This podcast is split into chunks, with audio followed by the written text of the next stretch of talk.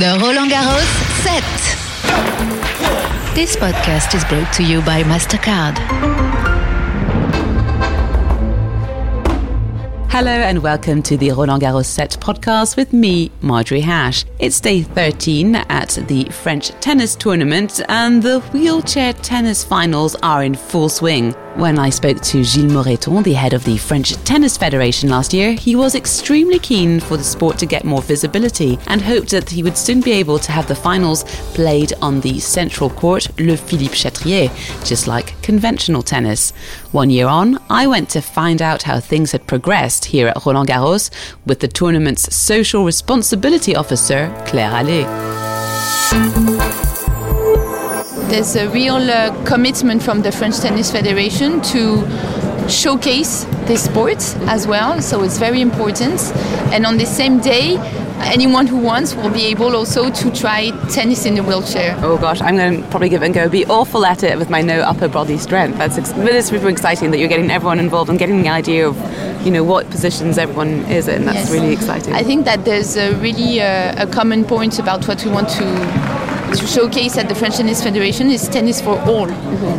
We do it with urban tennis, we do it with wheelchair tennis, we do it with uh, healthy tennis. So we have like doctors um, making people play tennis when they have pathologies and they are they have diseases, and using tennis as a way also to recover. So it's tennis for all, and it's what we want to show also at Roland Garros.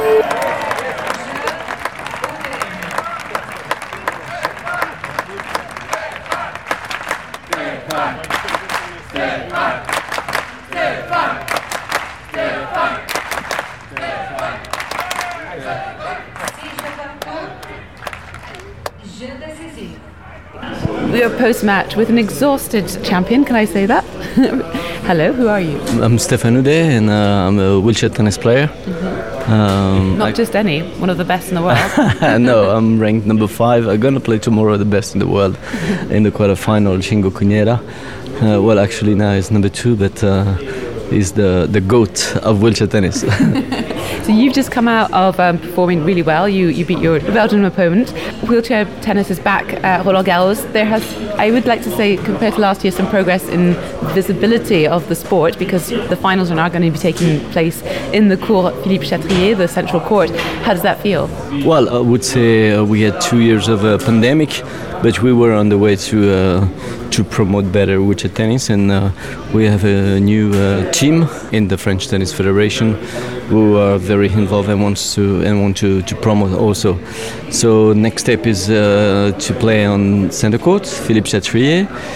But also to fill the court because if we play on a big court with no one, it's better to play on number 14 and have um, the court crowded. Yeah, yeah, yeah. I I noticed during your match, uh, so I was watching the French women's play the Colombian player, and it was really exciting. But as you, you came on gradually throughout the match, the uh, stands filled up, and it was really full up with lots of really good cheering. Yeah, I was thinking maybe one of the big matches just uh, ended on another court, and that was very nice because uh, Belgium is not so far. So it was a mix of uh, French supporter for me and people from Belgium supporting uh, Joe. So it was a kind of Davis Cup. Yeah, it's a bit good spirits. yeah, yeah, very good spirit. It's like the the games. So it was uh, something I really love to be part of. How does it feel to have the cheering? Does it distract you, or does it make you feel really encouraged? Well, I like to say that um, it helps me to focus on what I have to do because someone else is also focusing on me. So it, it helps me to, I think, to be better, to be better. So I love it. Other thing that I want to ask you tips because you know this year we're going to have the opportunity to try out wheelchair tennis. Anyone can try it out, which is very exciting. I will be trying it out. Do you have any tips? Because I'm already not sure I can play tennis. like and in my current state, how would you? Uh, what tips would you give anyone who's starting wheelchair Um, tennis? I would say use gloves. Yeah. Use gloves to protect your hands because it could hurt, and uh, be patient because the first time you sit in a chair, even if you're a good tennis player, it's very hard to know where to put the racket and to push at the same time. So I remember my first time was a mix of frustration and pleasure to play tennis or to try to play tennis. So you need to be very, very um, steady to enjoy in a soon future, I would say. You're known for being very innovative with uh, your wheelchair and instruments you use. Any new ones you've come up with? Yes, I'm doing right now a new project to improve my wheelchair. Position will be uh, very similar, but uh, we want to break the world record of having the lightest tennis wheelchair in the world. So that's the next step, and uh, I'm sitting now on a on a cycling saddle, and uh, I want to change to sit in something that looks like more like a horse saddle. No, and uh, yeah, yeah, it could uh, I think help to play tennis. As an equestrian, maybe that will help me to have. a Ah, yeah, exactly. Yeah, yeah, yeah. So 'Cause I remember you were a vet as well Yeah, before, yeah. so lots of animal.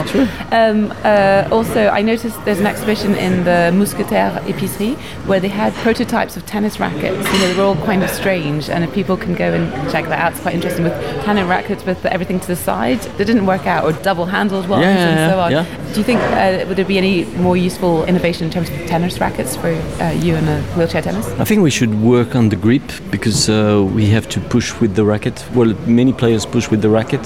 The push rims, I'm using racket grips on my push rims and on my racket. I'm using leather, so it's the same material, and uh, I think the friction is better. But uh, definitively, this is a way of um, improvement, of possibility of improvement too. Uh, I mean, I know they're trying very hard with uh, wheelchair tennis to give it more visibility. But what would you like to see next year at Roland Garros? Well, next year I'm probably too optimistic, but uh, let's say in a soon future, I would love wheelchair tennis to be a sport. So if anyone wants uh, to sit, then we play together.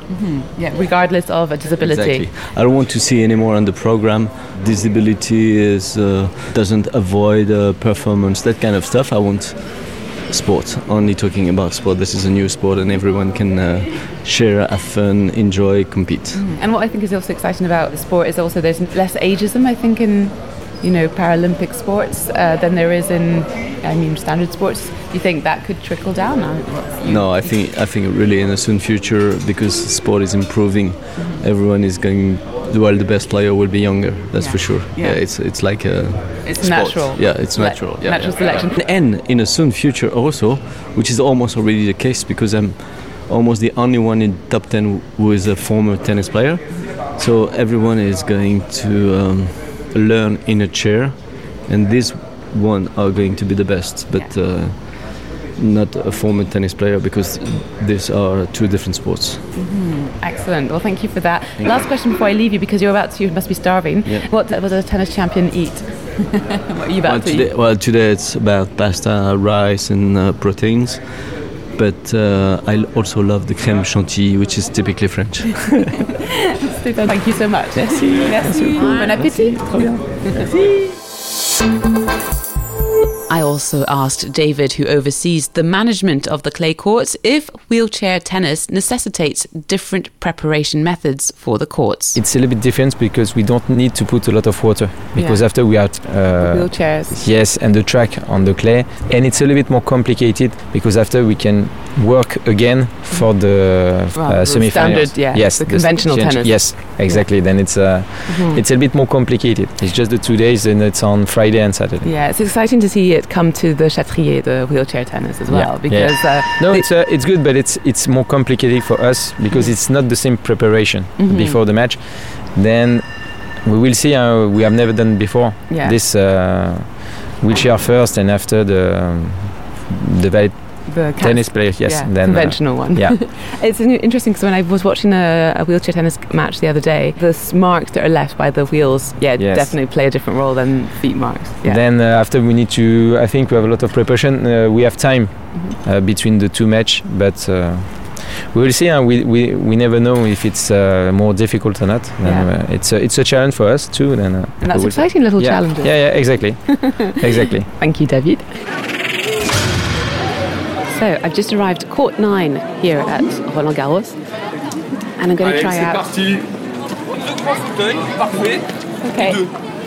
Okay, so um, I've just arrived. Uh, we're just been thrown in the deep end. I'm with some people who have uh, disabilities and some not, and we're going to try uh, wheelchair tennis. Vous allez essayer. Première chose, premier petit conseil, pour monter, éviter que ça roule et qu'on se mette, c'est de maintenir quand même le, le- le fauteuil et la, et la roue. Déjà on a un appui, ça, il bougera moins pour pouvoir monter et après caler ses pieds. Ce qu'on voit souvent, c'est ça. Quoi. On, veut, on veut faire ça en premier, et puis bah. So you have to voilà, hold euh, caler la main, the wheel après, euh, and the chair at the same time et- so they et don't move. Tranquillement. Alors les, les pieds plutôt à l'intérieur. Then you tuck Après, your feet selon, in. euh, je vous laisse rouler? Je vous laisse découvrir? Oh, this is my first time in a wheelchair. Oh, okay. It's actually Prenez un peu de vitesse si vous pouvez. the actually it re- reacts really quickly. I've never been in a wheelchair before. I don't think. I haven't even sat down for a laugh in a hospital or anything. But these are really effectively fast-moving chairs. So first part of the exercise is to is to practice with the chair. I'm glad that I brought gloves like Stéphane did to, to do. Okay, Pour le plus, vous sentez surtout que vous avez un vrai appui avec le manche sur la, sur la main courante. so you've got to find a way to grip Ok. the racket and the Parce que chair. vous allez devoir jouer avec la raquette dans la main. C'est pour toi, Yasmina. Ok, merci. Fais ça. Marjorie. Merci, thank you. Got my racket. So I play very little tennis. Allez, on fine. déjà de rouler un peu avec la raquette. Et, euh, so now we're having a little practice run, going around with the racket, and but they're really. I'm surprised at how a lot more um, instinctive is. c'est. It does democratize the sport a little more because you can be able-bodied or not in terms of legs, and everyone's in the same level. So I'm just going round. it's quite. I mean, I have no upper body strength. It's just very interesting. But oh, quick, they've all got. I've gone to the other side of the court, and they're all. Et un bras plus fort que l'autre, déjà, des fois. Also, my chair's a bit small. It's a child's chair, so my hips and my my battleship hips aren't really fitting. So yeah. quick, quick, quick, quick, quick. C'est là où t'as voulu euh, lâcher un peu trop rapide. Mais c'était pas mal. Okay. yeah, the other lady behind me is having a good fun time. I have to admit, I'm having fun too. I could get into this. réservé pour euh, Yasmina. Arriver un petit peu à Elle a le droit diriger. toute euh, la journée. Pardon. oh my god, I'm sweating.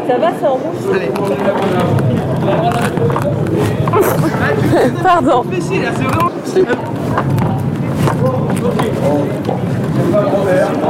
Main gauche, allez, vas-y.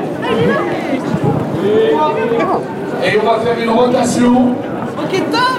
Merci beaucoup. Merci, super. Merci Vous avez beaucoup. été top. Thank you. Well, summary, I really, really enjoyed it. I would play it more, actually, if I could. Um, but there's a big queue of people wanting to do it. This shows you how popular it is. And there's a mixture of people in wheelchairs and able-bodied people. So I think this is really cool. Lots of hope, and it's great, I think, that you can do that at Roland Garros. And if you have the opportunity to give wheelchair tennis a go, I highly recommend it. And that brings us to the end of this edition of the Roland Garros set.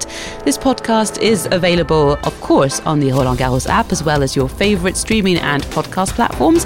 Feel free to drop us a line via social media at the Roland Garros handle or my own at Marjorie Hash. We'll be back tomorrow with more adventures and interviews in and around the courts. À demain. The Roland Garros set. This podcast was brought to you by MasterCard.